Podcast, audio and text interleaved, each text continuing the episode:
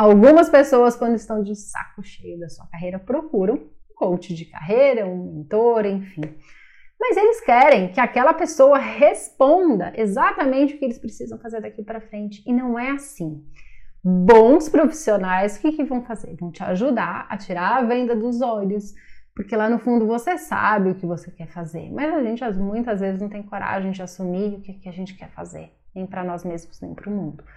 Então, é importante você trabalhar sua autoestima, sua autoconfiança, sua autorresponsabilidade, suas crenças de não merecimento, seus medos, porque aí sim você vai conseguir cuidar do bem mais precioso que você recebeu, que foi a sua vida. Então, se trabalhe, seja para qualquer coisa que você queira na sua vida. É muito importante você olhar para você, ter mentores que te ajudem nesse processo para você tomar as suas melhores decisões.